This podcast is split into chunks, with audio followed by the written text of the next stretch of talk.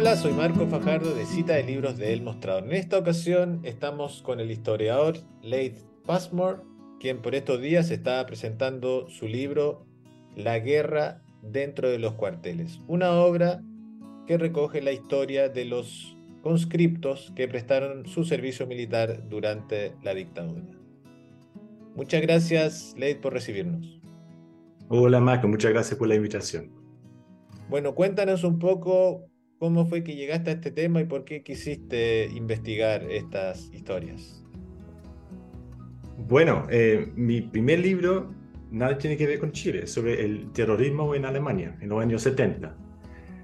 Eh, y en este contexto yo analicé textos de presos políticos en Alemania en ese entonces. Eh, y una vez en Chile, yo empecé a leer testimonios de presos políticos acá.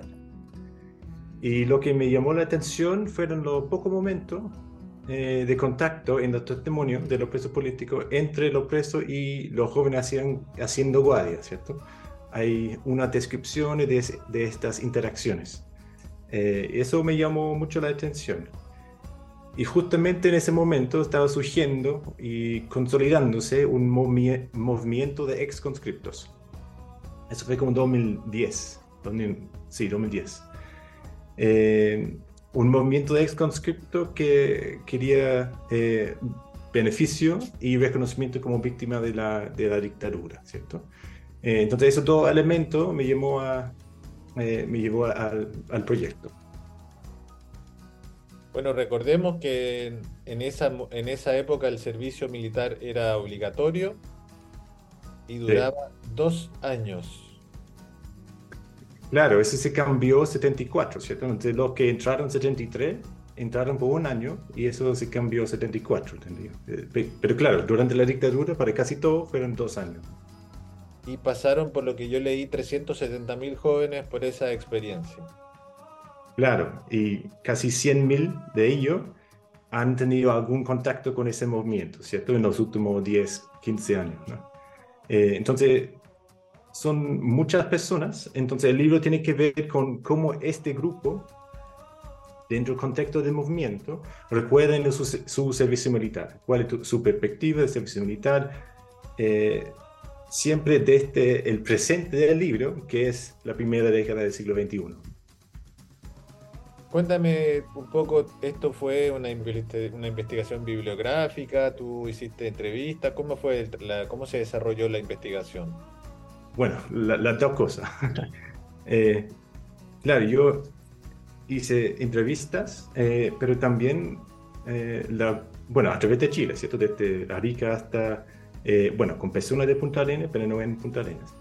pero los grupos también habían ya recopilado en ese entonces cientos, miles de testimonios en el contexto de, las demandas, ¿cierto? de las agrupaciones. Entonces yo también leí eh, mucho de estos testimonios también para eh, eh, hacer la investigación.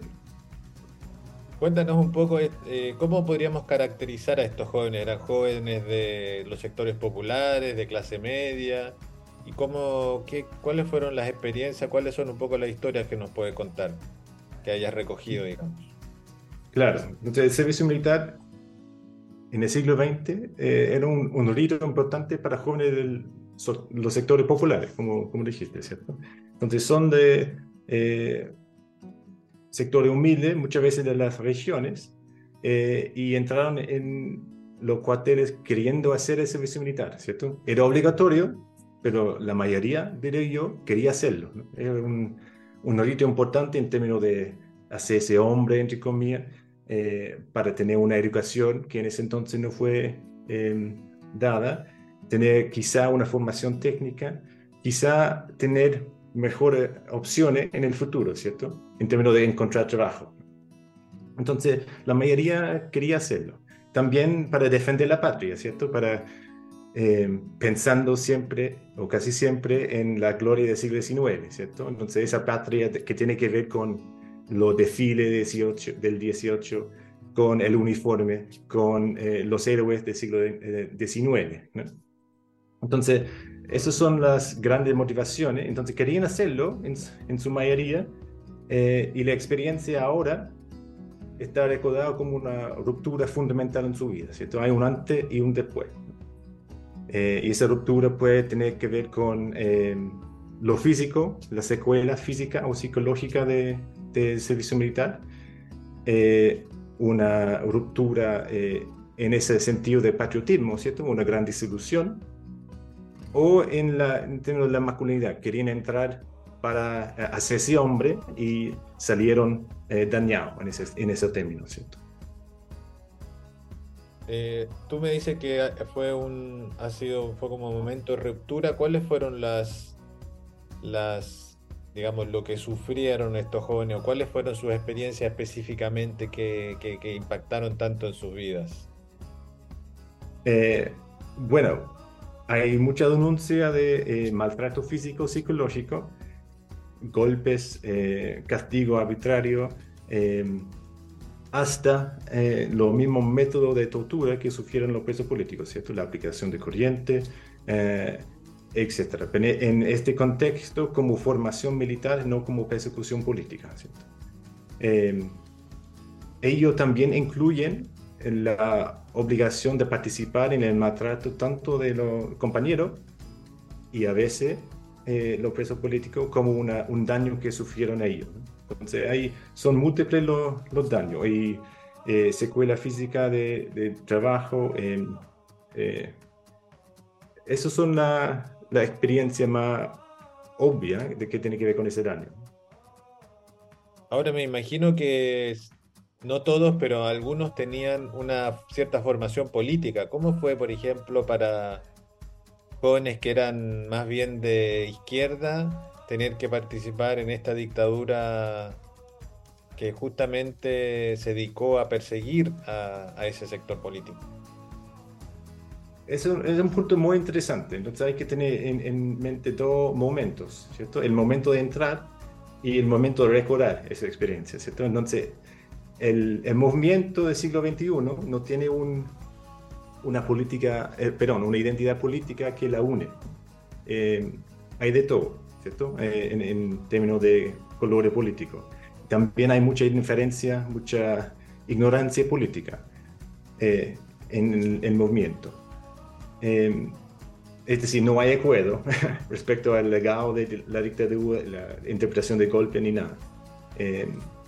Y en ese entonces, o al momento de entrar, también había mucha indiferencia, mucha ignorancia política entre los jóvenes que entraron. Em, claro, había algunos jóvenes que eran de la izquierda, eh, que sufrieron también persecución política dentro de, de, los cuarteles. Eh, pero yo diría que en su mayoría estamos hablando de indiferencia, ignorancia política al momento de, de entrar. Un buen ejemplo es una, un ex conscripto que no quería decir o no quería mencionar por nombre del partido. Eh, era socio de un partido político, pero me dijo que era más que socialista, sonriendo. Mm. Em, pero él explicó ser socio de ese partido en términos económicos, ¿cierto? Eh, quería, había que ser socio del partido para conseguir trabajo en, estaba en Cochalgo en ese momento, en la, de Cochalgo. Entonces explicó su participación política en términos económicos. Eh, interesante que también explicó el deseo de querer hacer el servicio militar en los mismos términos, ¿cierto? Económico, ¿cierto? Tener una oportunidad de encontrar trabajo mejor después. Entonces, eh, en términos, de, términos políticos hay un, poco de, hay un poco de todo. Ahora me imagino que no era lo mismo prestar el servicio militar en el momento del golpe de Estado que después a medida que fueron pasando los años, los 70, los 80, me imagino que el libro abarca distintas etapas de, la dictadura y el, el, servicio militar para los jóvenes. Sí, así es. Eh, entonces no hay una identidad política que una el movimiento, lo que eh, lo une es esa narrativa de ruptura, ¿cierto? Un antes y un después. Y también la idea de estar en guerra. Entonces, las guerras del título son múltiples. Son la guerra interna, pero también las ah, guerras con los vecinos, la guerra, bueno, la casi guerra con Argentina, la preguerra con, con Bolivia y, Perú en ese entonces.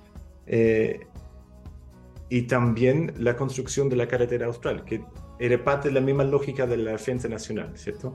Eh, había una casi guerra en la frontera con Argentina, pero otra manera de defender la patria era con, construir esa red de caminos eh, para poblar, para eh, consolidar la presencia chilena en esa, en esa zona. Eh, entonces, claro, hay distintas etapas. lo, lo, que tienen en común los testimonios es esa idea de estar en guerra, alguna, alguno o varios de las guerras de la época. Bueno, finalmente me gustaría que me compartas tus impresiones sobre cuál es la importancia de rescatar esta parte de nuestra historia a 50 años del golpe de Estado. Sí, yo creo que es una historia importante primero, una historia olvidada, en algunos aspectos silenciada. Eh, yo creo que es importante rescatarla en ese momento justamente. O sea, es una historia compartida de, y masiva, estamos hablando de muchas personas, eh,